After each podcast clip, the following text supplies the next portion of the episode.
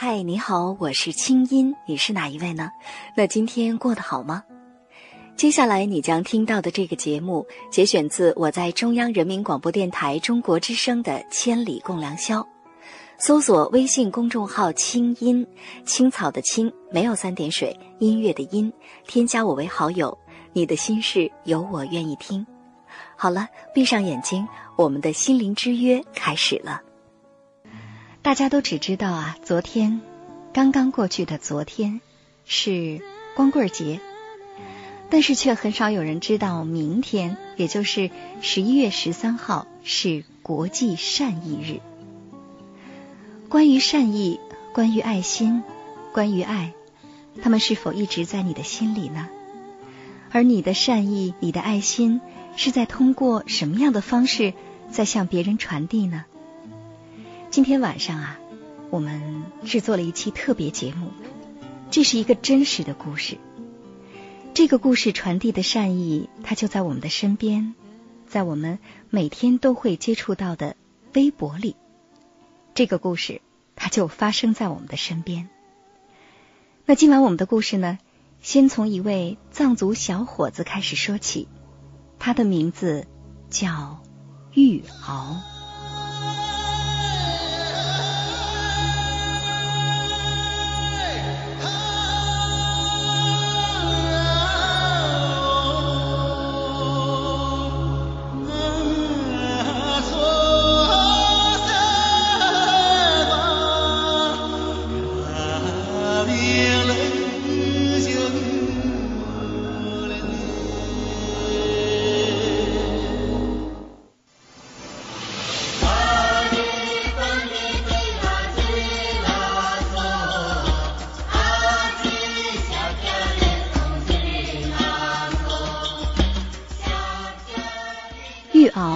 是一个很普通的藏族小伙子。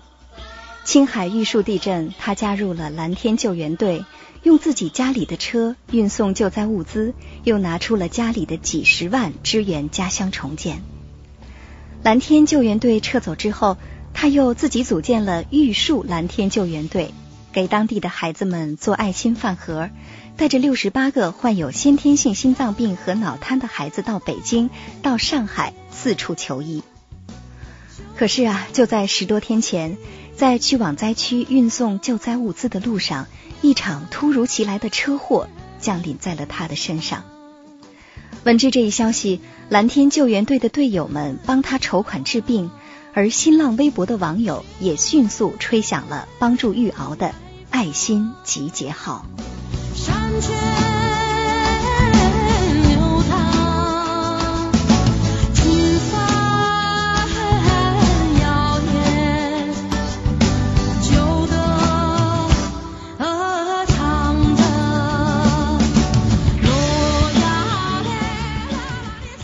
说到爱心，那收音机前的你，是否你也曾经感受到过别人的善意和爱心？比如说，你在微博上是否也曾经通过转发的方式帮助过别人？那是什么事儿？还记得吗？那对玉鳌、对蓝天救援队、对那些正在默默奉献爱心的人，你想说些什么呢？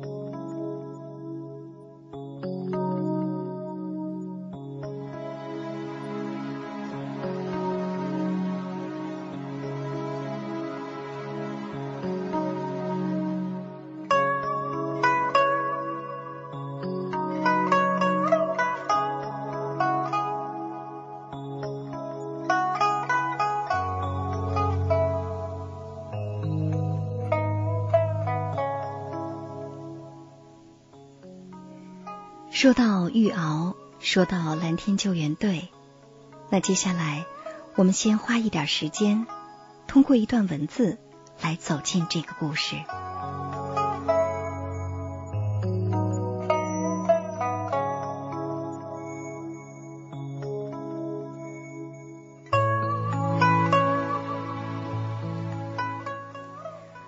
二零一零年十月三十一号早晨。蓝天救援队队长远山刚刚打开手机，就收到了一条短信，上面写着：“老大，我出车祸了。”短信是玉鳌发来的，时间显示是凌晨。震惊中的队长远山立刻拨打玉鳌的手机，接电话的是他的哥哥，说。人已经被送到了青海西宁的红十字医院，现在正在治疗当中。玉鳌的真名叫额金屈桑，是土生土长的玉树康巴藏族人，大家都习惯叫他玉鳌，意思是玉树的藏獒。二零一零年四月十四号清晨七点四十九分。还在酣睡当中的玉鳌被七点一级强烈地震惊醒，将家人安全转移之后，他回家取出了一些对搜救有帮助的装备，带着自己的爱犬开始寻找被困人员。玉鳌和蓝天救援队是在玉树地震救援工作当中认识的，同样的理想和助人的信念让他加入了蓝天。加入之后。身为康巴藏人又有车的玉鳌，立刻成为了救援队最得力的队友。当救援队结束救援行动，准备撤出玉树的时候，由于还有大量的物资没有发完，很多受灾群众需要帮助，所以蓝天救援队就让玉鳌牵头成立了玉树分队，留下来继续完成救助的工作。玉鳌没有犹豫。当即接下了这个很艰难的任务，可以说从那一天起，他几乎就是一个人在战斗。蓝天救援队的队长远山曾经这样记录道：“地震之后，蓝天在玉树建立了新的大本营，从最初的几名队员到后来最多时几十名队员，所有的装备、日常的运作和大本营的建设都是玉敖一个人在承担。”玉敖以自驾的 V 七三越野车作为交通和运输工具，以自己的手提电脑和照相机为信息传递用具，在玉树灾区自发组建起了一支有组织、有纪律的救援队伍。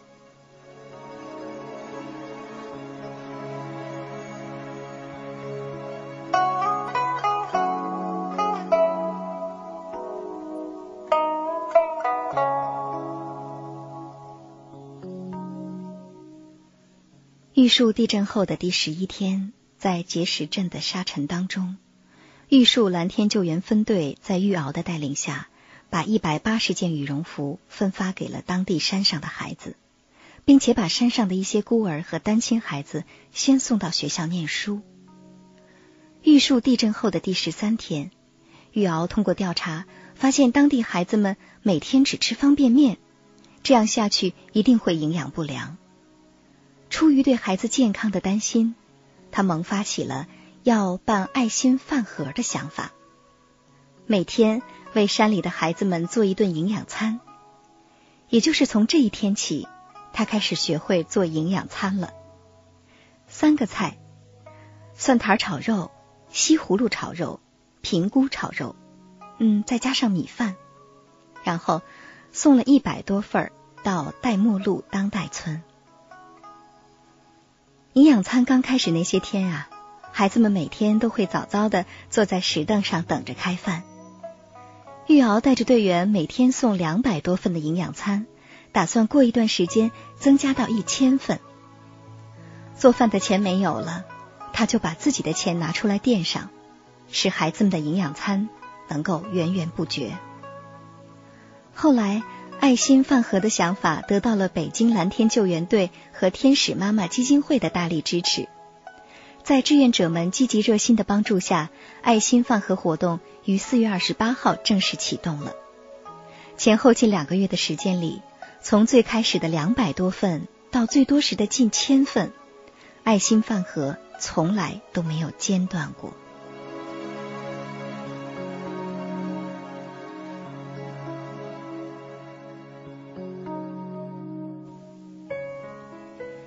在灾区最困难的时期，孩子们感受到了爱的温暖，饮食得到了改善。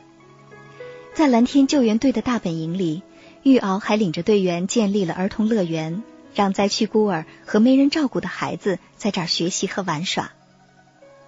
五月四号，玉鳌在自己的博客里这样写道：“爱心饭盒传递活动已经五天了，今天玉树的天气很糟糕，风力达到六七级，还零星的飘着雨点儿。我们基地的帐篷都被风吹翻了。”为了保证爱心饭盒卫生的送到孩子们手里，等风小了，我才开始炒菜，所以送饭的时间晚了半个小时。孩子们等得着急，我就先让一部分志愿者先过去安抚。当我抵达地点的时候，被眼前的一幕深深感动了，不应该是震撼了。孩子们整齐的坐在空心砖上，翘首以待。在漫天的黄沙当中，我看到了孩子们期盼的眼神。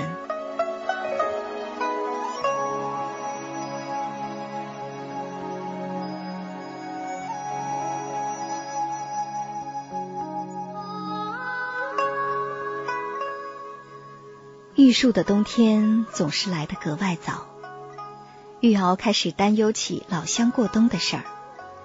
很多受灾的藏族同胞。没有生活物资，没有冬衣。宇豪说：“现在大多数重建组织都已经撤退了，玉树的冬天要来了。今年对灾区的群众来说是一个特别难熬的冬天，没有什么设施、食品补给，房子倒了，冬季取暖成了一个大问题。上个月的一场大雪又压塌了不少帐篷。”有点钱的人家都去西宁等地过冬了，只剩下了这些老乡，我真着急呀。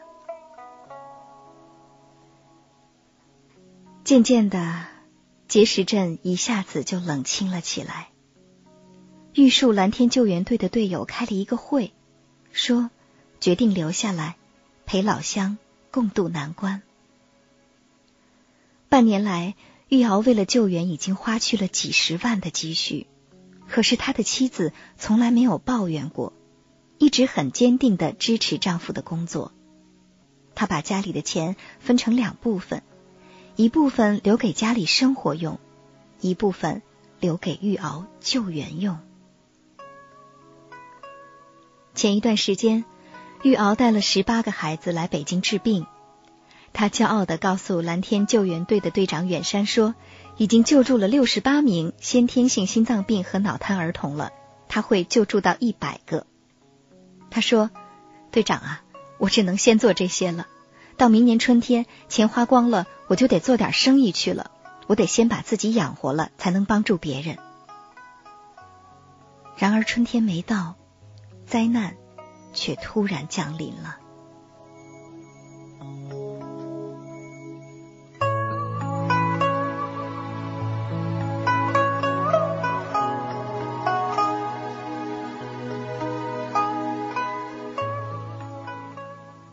就在上个月，刚刚过去的十月二十七号，盒子文化有限公司的董事香港人曾敏杰一行五个人驾着玉鳌的越野车前往灾区运送救灾物资。下午五点三十分，由于路面湿滑，刚刚下过雪，车子在最后一个急弯处的砂石路面遭遇了意外，三名志愿者。当场死亡，玉鳌和另外一位志愿者被甩出了车外，幸免遇难。医生诊断玉鳌右脑出血，腰椎扭伤，看人模糊，鼻梁骨折。由于头部遭到了重创，他后半生有可能致残。可是，就在他遭遇到如此巨大创伤的情况下。玉敖醒来之后，第一句话就是问：“我还能不能回玉树？”因为他知道有很多人在等着他帮助。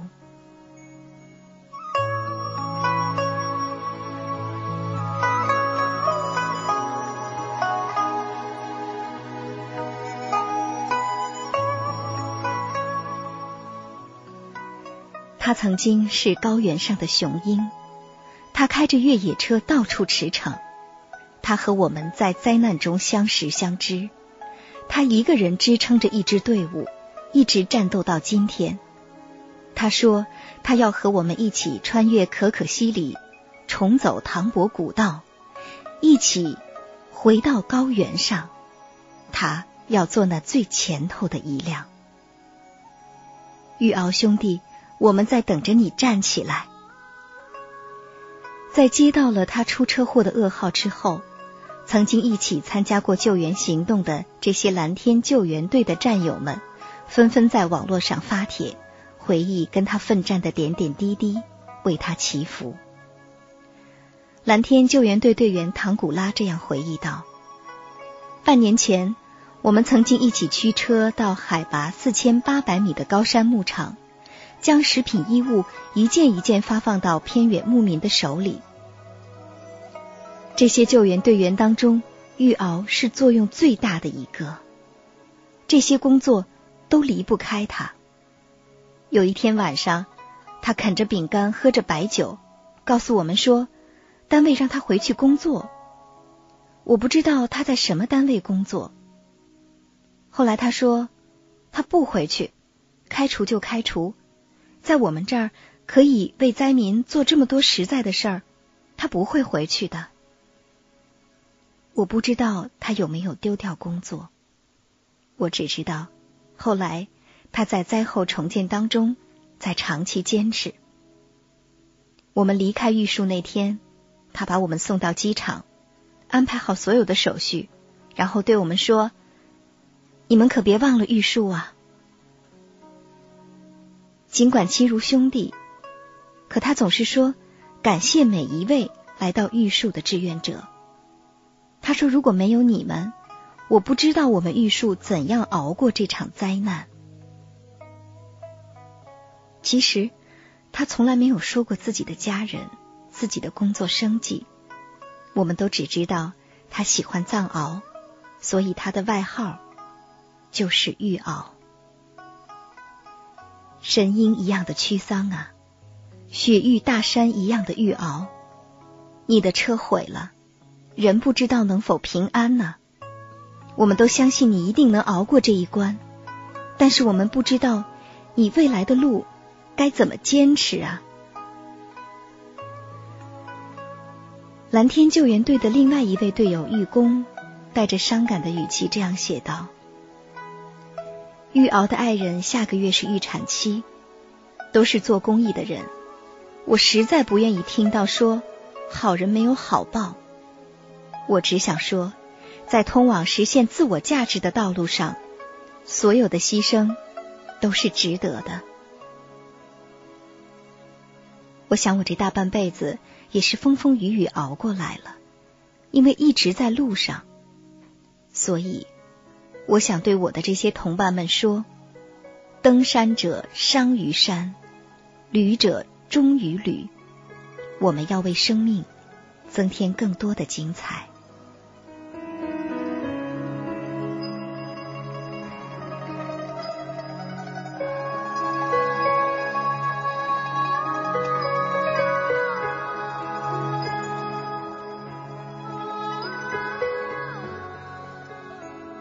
落叶随风，将要去何方？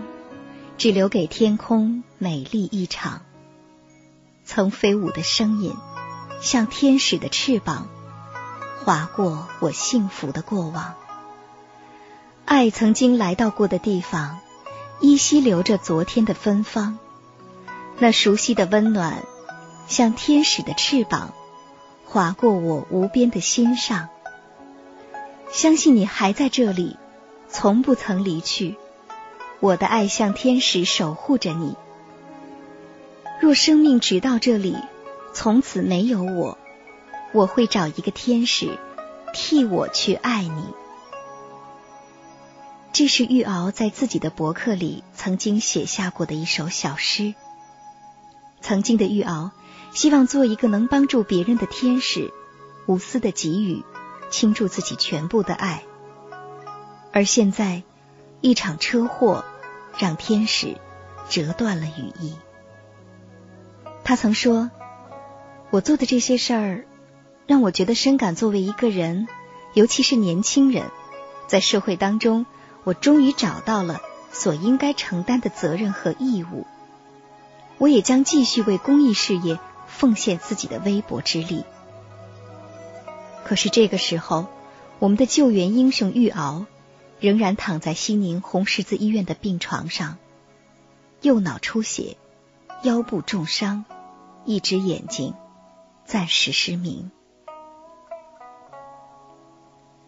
蓝天救援队的队员们已经自发的在队里组织起了捐款，同时，一些联盟救援队和周围的朋友们也纷纷加入到了这个行列当中。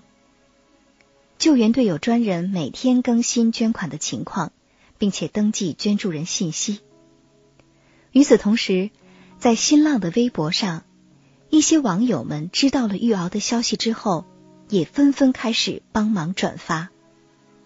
大家共同吹响了爱心的集结号，决心让滴水汇成大海，和我们的英雄共度难关。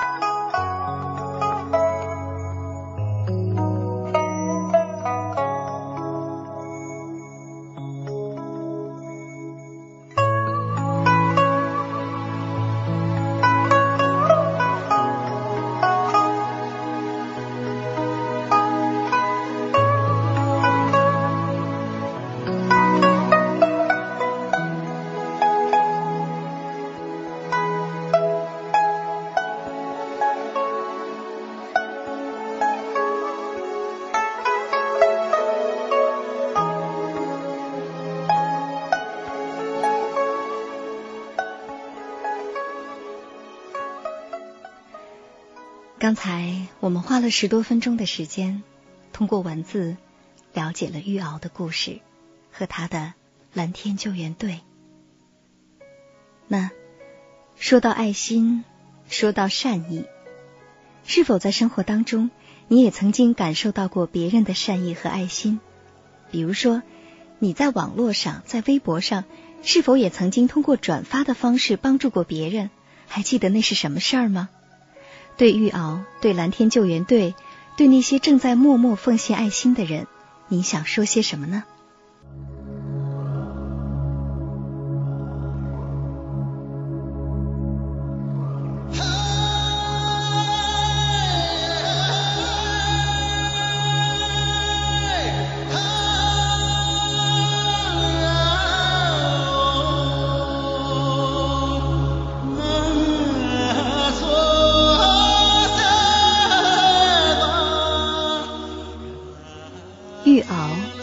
很普通的藏族小伙子。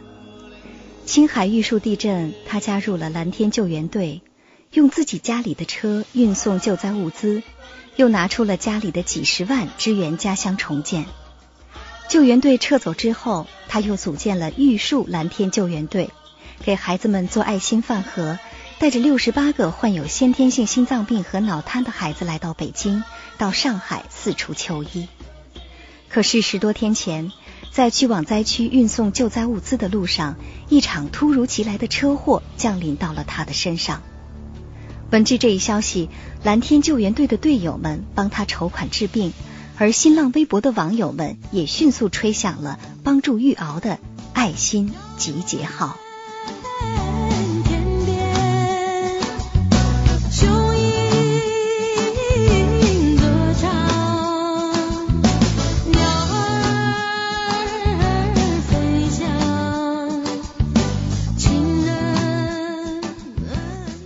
收音机前的你，是否你也曾经感受到过别人的善意和爱心？你在微博上是否也曾经通过转发的方式帮助过别人？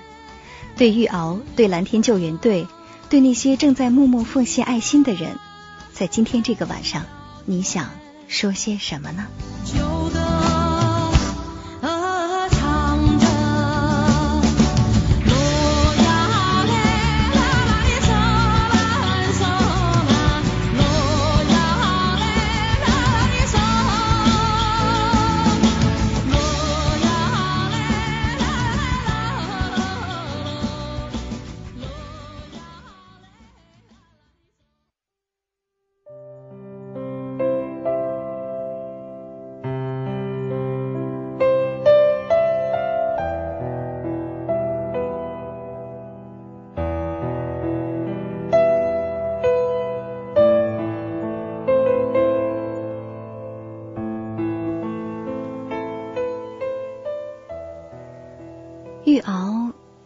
是一个什么样的人呢？在新浪微博的编辑段然向我提供了新闻线索和一大串的联系电话之后，我首先拨通了他们蓝天救援队的一个队友叫顾庸兵的电话。大兵对我说呀，说他觉得玉鳌呢是一个心肠特别柔软的男人。他跟我说了这么一件事儿，说有一次啊，他跟玉鳌到一个藏族的村寨里，玉树当地呢有一个小孩子，当时啊家里地震的灾情非常的惨，小孩子特别可怜，见了他们就说：“天是不是塌了？天是不是亮不起来了？”玉敖当时抱着这个孩子就哭了。大兵说呀，说自己呢本来个性挺强的，从来都是男儿有泪不轻弹。可是那天玉鳌一哭，他也跟着流眼泪了。他说玉鳌挺憨厚的，挺壮实的，但是没想到心这么软，这么细呀。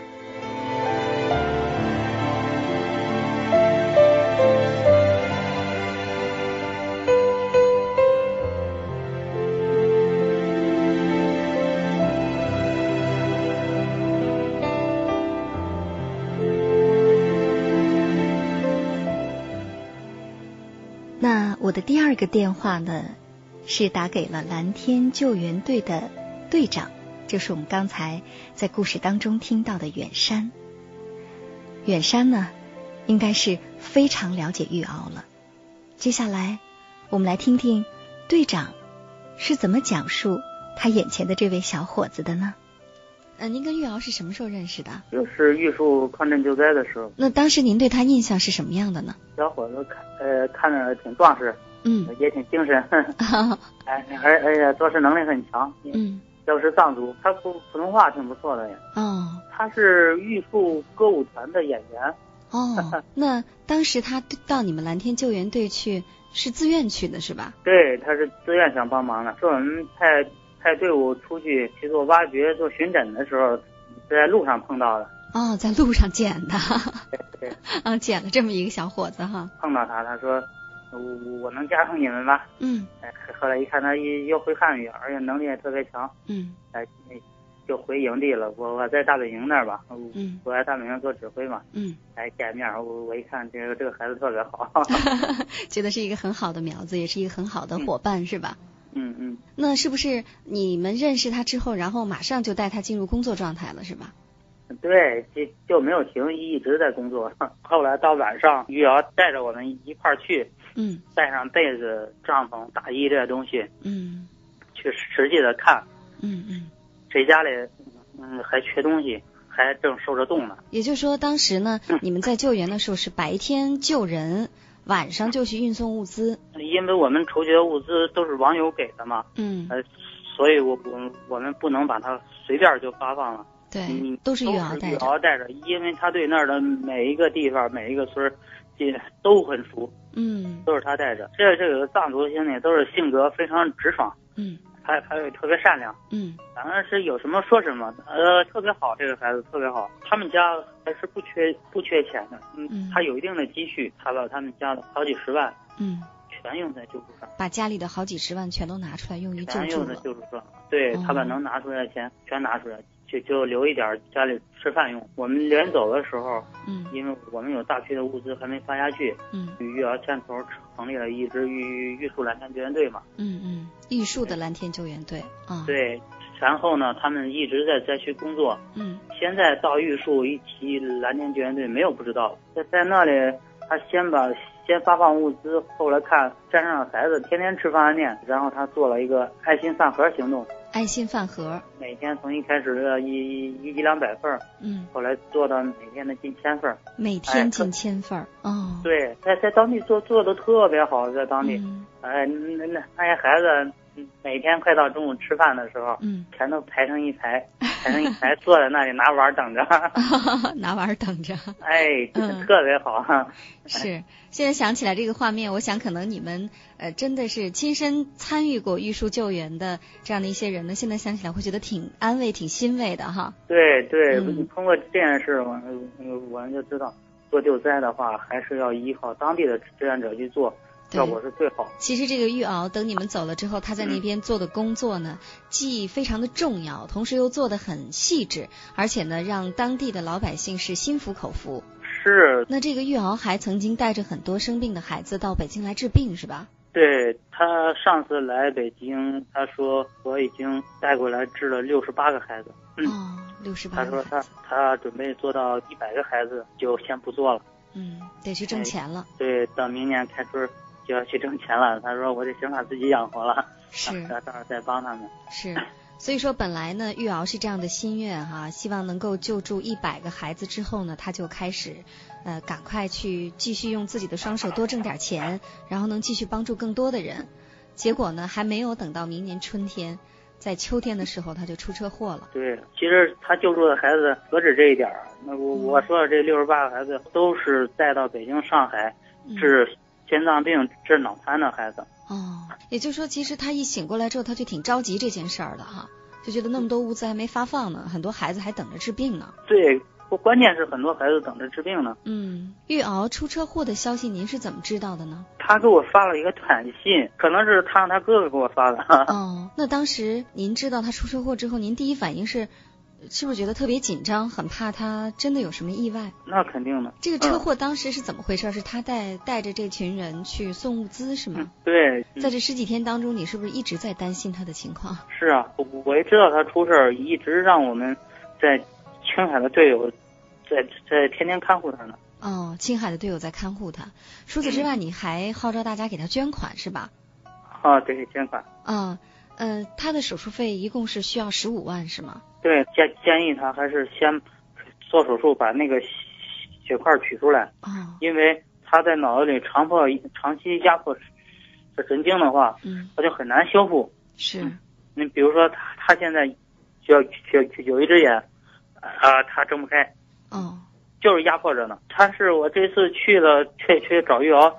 还有他家里人商量，我说把你送到北京，咱们去做手术，或者去北京再请专家，嗯，再当面会一下诊看一看，嗯，但是他不愿意，他不愿意，为什么呀？他说不用做手术，担心这个治疗时间太长是吗？对对，不愿意来。怎怎么劝也不行。那玉瑶出了这个事儿之后哈，那么现在你再拐回来看，就是你看他为了帮助别人哈，做了这么多的事情，花了这么多的钱，然后现在呢轮到自己治病了，可能这十几万到现在还凑不齐哈。我们有有全国队友的支持，还有一些网友的支持，现在我们已经凑了十三万多了。哦，十三万多了，胜利在望了。那接下来您对玉瑶？呃，有什么样的一些祝福和希望呢？我就是希望玉瑶快点康复嘛。我问他，他还是呃，还是想赶紧投入工作的。嗯，我说你赶紧投入工作。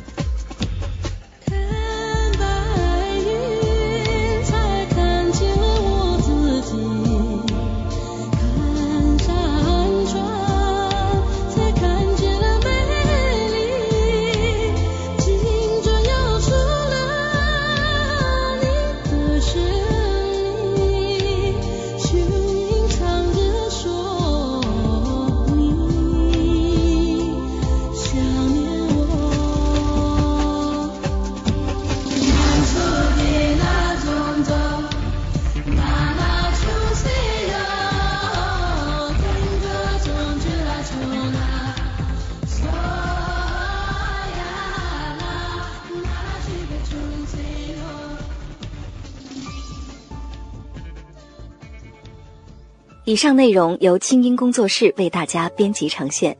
想要更多了解我的节目，可以登录爱奇艺搜索“听清音”。好了，祝你好心情，我们下次见。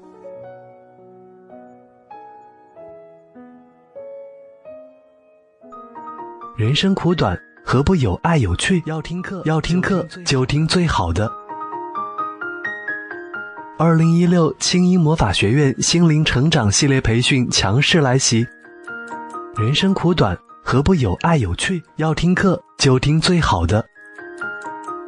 关注微信公众号“青音”，回复“学院”，即刻加入，带你发现更好的自己。发现更好的自己。